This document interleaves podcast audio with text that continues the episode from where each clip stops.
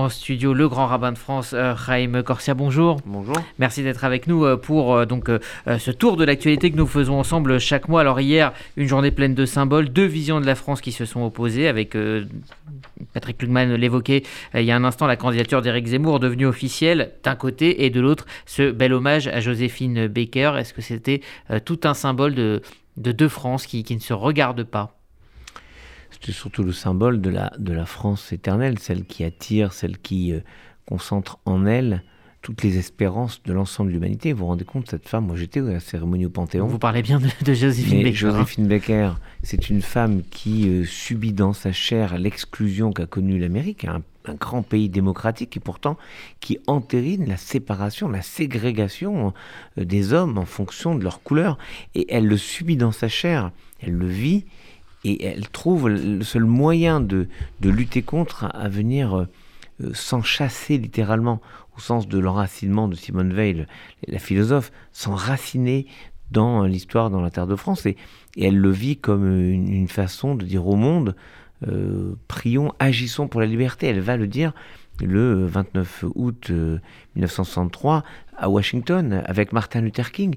Et elle le fait, pardon, on ramène toujours un peu tout à soi, elle le fait dans cet uniforme d'aviateur de l'armée de l'air française. Cet uniforme dans lequel elle s'est engagée au moment le, plus sombre de notre histoire. C'est pas quelqu'un qui est venu euh, prendre le meilleur de la France en disant bah, dès qu'ils ont des soucis, je retourne chez moi en Amérique. Pas du tout.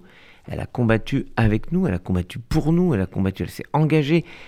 Elle est une partie incroyable de la France qui euh, donne à, avoir confiance, donne à espérer. Et au fond, quand euh, moi j'entendais le discours du président de la République hier au Panthéon, j'entendais les échos du poème d'Edmond Flegg, Qu'est-ce qu'être juif? Il y a quelque chose d'universel dans ce texte d'Edmond Flegg. Être juif, c'est avoir la conscience que le monde n'a pas été créé, j'ai à le créer. Et cette femme, elle se dit je, veux venir en France. Elle a la chance de pouvoir venir en France par son talent artistique, où elle est capable, et le président lui démontré juste là-dessus, elle est capable de détourner tous les clichés pour les renvoyer au visage de celles et ceux qui euh, les projettent sur les gens. Un peu comme nous, dans le judaïsme, on a des, gens qui nous projettent des, clichés. Vous êtes ci, vous êtes ça, parce que vous êtes juif, et nous on en rit. L'humour juif, c'est une façon très Joséphine Beckerienne, d'une certaine manière, de renvoyer euh, euh, ce que disait le président de tête, c'est avec ses roulements d'yeux, ses hanchements, ses mmh, mmh, balancements des hanches. Elle se moquait de ceux qui se moquaient d'elle. Et donc, finalement, ceux qui, étaient porteurs de tous les préjugés de l'époque sur les Noirs, elle, se moquait d'eux et, elle gardait toujours cette humanité incroyable, cette façon d'être française. Et elle l'a fait jusqu'au bout, c'est-à-dire que toute sa vie, tous ses engagements ont été cohérents. Ça, c'est la France. Laurence Goldman. Ah oui, le discours euh, d'Emmanuel Macron avait une tonalité très politique. Hein, euh, juste de mémoire, on l'a entendu, Joséphine Baker ne défendait pas une couleur de peau, elle militait pour la liberté de chacun. C'était d'abord une femme qui défendait le genre humain. Ma France, c'est Joséphine, a conclu le président de la République. Euh, votre France, euh, à vous aussi, monsieur le grand rabbin C'est Joséphine Baker. En plus, je vous le dis, en plus, elle était en uniforme d'aviateur de l'armée de l'air française. Quelque chose d'extraordinaire où elle s'engageait dans les services secrets. Elle passait des messages. Notre France, c'est celle de Joséphine, celle qui fait que partout dans le monde, vous allez vous allez au bout du monde, au fin fond du Kazakhstan, d'Ouzbékistan, de l'Azerbaïdjan, où vous voulez dans le monde, au fin fond de l'Amérique du Sud, vous êtes, vous, celle qui portez une part de l'esprit, de l'espoir de la Révolution française.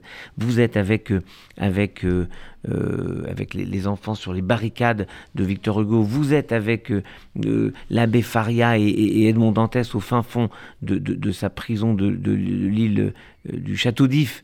Et, et tout cela, on l'est en même temps. Et on est cette espérance qui a fait que le monde partout s'est levé au chant de la Marseillaise. Partout où le monde a, demandé de la liberté, il l'a fait au son de la Marseillaise. Et cette femme a, dans sa vie, porté euh, très haut l'idée, peut-être l'idéal de ce qu'est la France. Et, peut-être c'est ce dont nous avons besoin aujourd'hui, qu'on nous fasse à nouveau rêver avec cette France qui est ouverte, qui accepte. il y a quelque chose que peu de gens connaissent, parce que Josephine Baker, pour l'immense majorité de nos concitoyens, c'est cette danseuse avec sa, petite robe en banane. Non, elle a adopté 11 enfants, qu'elle a 12 ou 11. Ça m'a marqué parce que c'est comme les tribus d'Israël. Et elle les a rassemblés partout dans le monde, des, enfants abandonnés qu'elle a récupérés et qu'elle a fait grandir, qui étaient là hier. C'était très émouvant de les voir hier. au fond, elle a proposé une vision de l'humanité qu'elle a trouvé s'incarner dans la France. La France a ce côté à la fois euh, porteur d'une histoire, d'un territoire et en même temps universel, le judaïsme, cette façon incroyable. Et c'est ce que notait le grand bain Kaplan, qui disait il n'y a pas opposition d'espérance, il y a convergence des vocations. Et là, le judaïsme, c'est quelque chose qui touche le peuple juif, les juifs et les juives, et en même temps qui, qui renvoie à l'universel.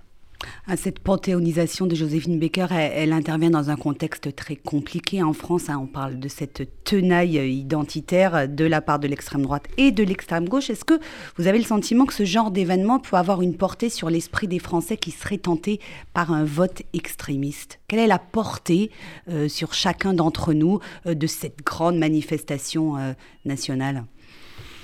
C'est une très bonne question. Et je répondrai, si vous permettez, en décalant un peu votre question personne ne peut mesurer l'effet d'un choc de cette nature sur des passants, sur des personnes qui lisent un article, qui voient la cérémonie à la télé. Euh, Daniel Cordier, dans son livre euh, alias euh, Karak Halal, raconte que lui, il était porteur de toute l'idéologie antisémite normale, j'allais presque dire, tragiquement normale de son époque. Maurassien, antisémite. Et il dit quand je vois ce long défilé de ces juifs avec leur étoile jaune, je me dis que ce n'est pas la France. Et là, il bascule complètement. Et il devient le secrétaire de, de Jean Moulin, et il devient cet homme profondément attaché aux libertés. Donc vous savez, parfois, une façon de nous pousser à, à, nous, à revenir à l'essentiel. C'est ce qu'on vit dans le judaïsme, pardon, mais euh, on peut être aussi loin de Dieu, comme disait mon maître, aussi loin de Dieu pouvons-nous être, si on fait juste demi-tour, on est déjà face à lui. C'est toute la notion de tchouva. La notion, finalement, de capacité à revenir. Je ne suis pas rejeté, même si je suis loin. Parce que dès que je décide de revenir à ce rêve qu'est la France, je le porte déjà. Et moi, je pense que des cérémonies comme celle d'hier peuvent rappeler que ce n'est pas la couleur, ce n'est pas l'endroit d'où on arrive qui définit ce, qu'on est et est-ce qu'on est ou pas français, et, le nombre de, et le quart de place, demi-place, place entière qu'on aurait dans l'histoire euh, de la République. Non, c'est bien l'idée euh, qu'on se fait d'un destin à construire. Et d'ailleurs, vous remarquez que euh, elle parlait bien, elle, de cette France de toujours, qui est une France républicaine, qui n'exclut personne, et d'aucuns parlent de la France comme si c'était quelque chose de, de supérieur à la République. La France, c'est toute notre histoire. La République, c'est la façon de donner à chacun, à chacune le statut unique mais incroyable de citoyen. Alors, dans cette lignée, euh, la maire de Paris, Anne Hidalgo, elle a inauguré en début de semaine le quai Jacques Chirac euh, devant le musée euh, des Arts Premiers au quai Branly, qui avait été imaginé, inauguré par l'ancien président de la République. en quoi, à vos yeux, est-ce important qu'une rue porte le nom de Jacques Chirac? Et la question suivante, c'est est-ce qu'on n'est pas en train de tomber tout de même dans un excès de, de commémoration de politique mémorielle au risque de brouiller les messages finalement?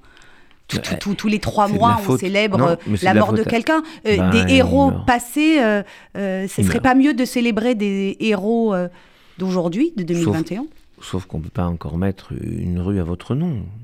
On, devrait, je, conçois qu'on devrait immédiatement, sancto subito. Non, mais je veux dire, à, sanctifier sans cesse l'histoire. Est-ce que c'est la faute des uns des autres? Si le président Chirac meurt à un moment et que le temps que on décide, que le Conseil de Paris adopte la, proposition, qu'on décide d'étendre. Et c'est ça ce qui était bouleversant. J'étais avec le président du consistoire, Elie Korchien, nous étions ensemble, avec le président du CRIF. Nous étions vraiment ensemble pour entendre la maire de Paris, la maire du 7e et, la maire, et le maire du 15e, et évidemment Claude Chirac, la fille du président Chirac, dire tous trois avec leurs mots que ce quai relie le musée des arts premiers qui est la volonté de reconnaître la dignité de toutes les cultures, au Vélodrome d'hiver, mm. l'ancien lieu du Vélodrome d'hiver, où le président Chirac, le 17 juillet 1995, avait posé ces paroles si fortes qui ont toutes été répétées lors des, des, quatre discours, qui consistaient à se dire ce jour-là, la France commettait l'irréparable? Une façon de dire, il y a un continuum entre la façon de dire la vérité sur les choses, mais de reconnaître aussi véritablement que dans la, culture taïnos, la culture arawak, la culture, euh, la culture euh, dolon, la culture euh, sénopho, vous avez aussi une part de l'universel. Et que on, devrait, moi je suis un, grand amateur de, ce musée, mais je veux dire, on peut par exemple aimer Picasso. Il y avait une exposition quelque temps où il y avait les ponts entre les arts primitifs, qu'on appelait arts primitifs, mais que Jacques Chirac a tenu à ce qu'on appelle art premier, mm. mais à l'époque s'appelait les arts primitifs, mais disons les arts premiers, et l'œuvre de Picasso. Et cette exposition était remarquable parce qu'elle mettait en vis-à-vis une, une œuvre, un masque baoulé, un, un, siège d'Ogon, et une œuvre de, de, Picasso, une façon de dire toutes les cultures ont quelque chose à apporter de l'humain. Et c'est l'idée de la France, aujourd'hui. Et je vais vous dire mieux, c'est l'idée kabbalistique que le judaïsme propose. Et je dirais presque sur ce qu'est la République. L'idée de la Kabbale, c'est on doit rechercher les étincelles. Il y a une étincelle divine chez chacun et chez chacune des habitants de cette terre. Chacun et chacune. Quand vous voyez un grand sage, vous voyez un prix Nobel, vous faites une bénédiction devant lui. Parce que vous dites, source de bénédiction, c'est tu Seigneur qui a donné une part de ta sagesse à un être de chair et de sang façon de dire, il y a des étincelles de sainteté partout dans le monde. Il faut être capable de les reconnaître. Et c'est peut-être ça le miracle de la fiole de Hanouka. Nous sommes là maintenant en Hanouka. C'est qu'il y a, on trouve une fiole. C'est ça le miracle. C'est pas uniquement qu'elle brûle huit jours, brûler un jour. C'est qu'on trouve la fiole. Et le miracle, c'est qu'on reconnaisse que c'est un miracle. On se rencontre, c'est un miracle. Mais nous, on ne sait pas que c'est un miracle parce qu'on pense, on pense que c'est normal. Mais non, le miracle, il est dans ces petites fioles, ces petits événements de la vie euh, auxquels on va chercher à donner un sens. Et le miracle, c'est de trouver un sens qui nous, euh, qui nous élève. Avant de, revenir à la fête de Hanouka, euh, ce que vous nous expliquez, c'est que le lien entre tout ça, le Quai Branly, euh, le Veldiv, Jacques Chirac, Joséphine Baker, c'est la notion d'universalisme. Mais moi, j'ai le sentiment que ce, concept, il est mal compris par euh, bon nombre d'entre nous et, que, et que finalement, il, fait peur. Quelle est votre définition à vous de l'universalisme, monsieur le grand C'est le respect. L'universalisme, c'est le respect. Je ne vais pas vous dire que le judaïsme est comme les autres, puisque c'est la religion. C'est universaliste euh, le judaïsme. Le judaïsme est universaliste sans jamais être universel. On n'a jamais voulu imposer le judaïsme à quiconque. On nous reproche d'ailleurs de ne pas vouloir laisser rentrer des personnes dans le judaïsme, alors qu'on demande simplement que les gens s'investissent réellement et pratiquent, ne soient pas juste dans une entrée, j'allais presque dire, euh, qui correspond à leur envie du moment. Mais en même temps, on ne se désintéresse pas du monde on a une vision pour le monde, on a une espérance pour le monde. Et on le dit dans le traité, par exemple, Guitine 61a, on doit enterrer les morts juifs avec les morts non juifs. On doit donner aux pauvres non juifs, et je le dis pendant le temps de la Tzedaka, on doit donner aux pauvres non juifs avec les pauvres juifs. C'est ce la, la Tzedaka. Et, et, moi je vois euh, je visite beaucoup les maisons de Lozé, les maisons d'enfants, euh, j'ai assisté à des fêtes, à l'image de bougies, enfin, bref, tous les moments de ces grandes associations, on s'occupe de toutes celles et ceux qui à un moment font appel à nous. L'OPEJ, c'est la même chose, le On filtre pas les gens en fonction de la religion. Évidemment, euh, il y a une majorité, mais peu importe. L'idée, c'est que chaque fois qu'on fait du bien à quelqu'un, c'est bon. C'est comme si Dieu nous disait, faites-le en mon nom. Et ce temps de la Tzedaka, moi j'ai trouvé que à la fois, oui, vous parlez de cet événement, mais à la fois euh, l'inauguration du, du quai Jacques Chirac et l'entrée au Panthéon de Joséphine Baker, c'était une façon de dire, une façon différente de dire Tzedek, Tzedek, Tzedov. La justice, la justice, la, vérité. Oui, la vérité, tu rechercheras. C'est ce qu'a fait Jacques Chirac en, posant des mots qui ont fait, euh, qui ont fait euh, se dresser beaucoup contre lui en 95, mais qu'il a réussi à imposer comme une évidence pour tous ses successeurs. Donc c'est quand même quelque chose d'important. Et puis Joséphine Baker, elle a, elle a fait partie de, de, ces femmes qui ont défendu une idée, euh, ces femmes et ces hommes qui ont défendu une idée de, l'humain. Et j'aimais beaucoup cette partie du discours où le président, en gros, nous expliquait, non, ce n'est pas un combat racisé, comme diraient mmh. certains excités aujourd'hui, mais c'est bien un combat pour l'humanité. Et c'est ce que le judaïsme fait quand on se bat pour quelque chose, quand je me bats par exemple pour la laïcité, pour que nos étudiants juifs puissent vivre leur scolarité le plus sereinement possible sans être obligés de, donner des faux certificats médicaux, de faire des choses impossibles pour passer l'examen Shabbat, je me bats pour la laïcité, c'est-à-dire je me bats pour l'ensemble de la société pour la liberté de culte de, chacun. Vous évoquiez, Monsieur le Grand Rabbin, effectivement, la, la Tzedaka, c'est un mois de mobilisation. Vous voyez euh, la communauté euh, unie, mobilisée derrière euh, cette cause. Hier, la, la, collecte a, passé le cap, enfin ce matin d'ailleurs, c'était à 11h, la collecte a passé les 2 millions d'euros. Vous voyez sur le terrain, vous qui visitez les communautés partout en France, les gens extrêmement mobilisés pour cette campagne? Oui, parce qu'il y a le sentiment que, parce que la situation est un peu particulière, elle est même hors norme, ben, il faut se mobiliser. Et incertaine aussi. Oui, incertaine, mais euh, on a bien compris, enfin, on a compris qu'on devra vivre avec euh, ce, virus, avec les vaccins, avec la régularité de la vaccination et avec un risque permanent, mais qu'il faudra apprendre à vivre avec, c'est-à-dire qu'on ne va pas s'arrêter. Et donc, il faut continuer à aider celles et ceux qui en ont besoin. L'an passé, toutes les associations ont constaté un regain de dons, c'est-à-dire un surinvestissement, c'est formidable. Il faut continuer, voilà pourquoi avec le président de Constoire, euh, Maître Elie Korchen, nous, allons, nous avons signé hier un courrier à envoyer à toutes les, à toutes les, communautés, à tous les rabbins, pour les engager à, aider cette notion incroyable à la fois de tzedaka et d'unité. Euh, vous me, parliez juste avant qu'on démarre cette interview, monsieur le grand rabbin, de, l'importance de la joie, même dans le don. Donc c'est une vision très optimiste finalement ne pleurons pas sur nos malheurs, mais réparons le monde. Ouais, c'est exactement. C'est votre idée. Hein. non, mais c'est exactement ce que je disais hier hein, avec euh, une association qui est incroyable, qui s'appelle Little Dream, qui a de autant des maisons en Israël que les éclaireurs, qui envoient des jeunes mm. en, en colonies de vacances et, qui fait un travail mais incroyable, fondé sur quoi? Un groupe de copains qui se retrouvent et qui ont du plaisir à, faire du bien ensemble. Parce que quand vous faites du bien ensemble, oui, ce sont des situations tragiques, j'en conviens, on les voit, on les connaît. Mais c'est pas en ajoutant du tragique au tragique qu'on répare le tragique. Et je crois que la seule façon de colmater les brèches du monde, euh, les brèches de souffrance du monde, c'est d'y instiller de la joie. Et quand vous voyez des hommes et des femmes, comme hier soir, j'étais voir une association, j'étais très touché de cela. Juste avant Little Dream, je suis allé partager un petit bout de repas d'une association qui avait été voulue par le grand Minci Truc, à son âme, qui, qui voulait simplement donner un repas de fête à, des gens qui ne vivent pas des moments de fête. Et alors, euh, ça a été poursuivi par euh, des élèves du Grand Minci Truc qui, ont, euh, qui leur donnent des cadeaux. Moi, je trouve merveilleux. C'est la joie qui nous permet de nous sortir de toutes les situations. La joie partagée, la joie offerte, et c'est aussi la joie de pouvoir s'investir, c'est-à-dire de participer financièrement à la mission d'Atzedaka. Un dernier mot sur euh, Hanouka, justement, fête euh, de la joie. Mais oui, c'est ce que j'allais dire. On est en plein dans le sens de la fête de Hanouka, finalement. On allume les lumières, on offre des cadeaux, on est dans la joie. Et les beignets. Et les beignets. C'est très important, les beignets. Alors quoi, prenez des, notes.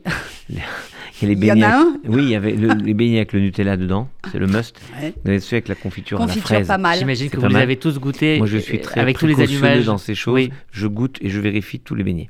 et il y a aussi, bien sûr, sans oublier les beignets avec la pomme au milieu la pomme. Il y a de la pomme, mais pas que. Un autre symbole. Et puis on joue. Pourquoi les beignets? Parce que les beignets, Pourquoi les frits dans l'huile. Or, le miracle a eu lieu avec de l'huile qui a duré plus longtemps que prévu. Donc le concept, c'est d'incorporer ce miracle, l'objet du miracle, pour faire sens. Euh, Bossuet disait, vivre, c'est consommer du temps. Et le judaïsme, c'est une religion qui donne du sens au temps et qui fait de nous, donc, les objets du miracle.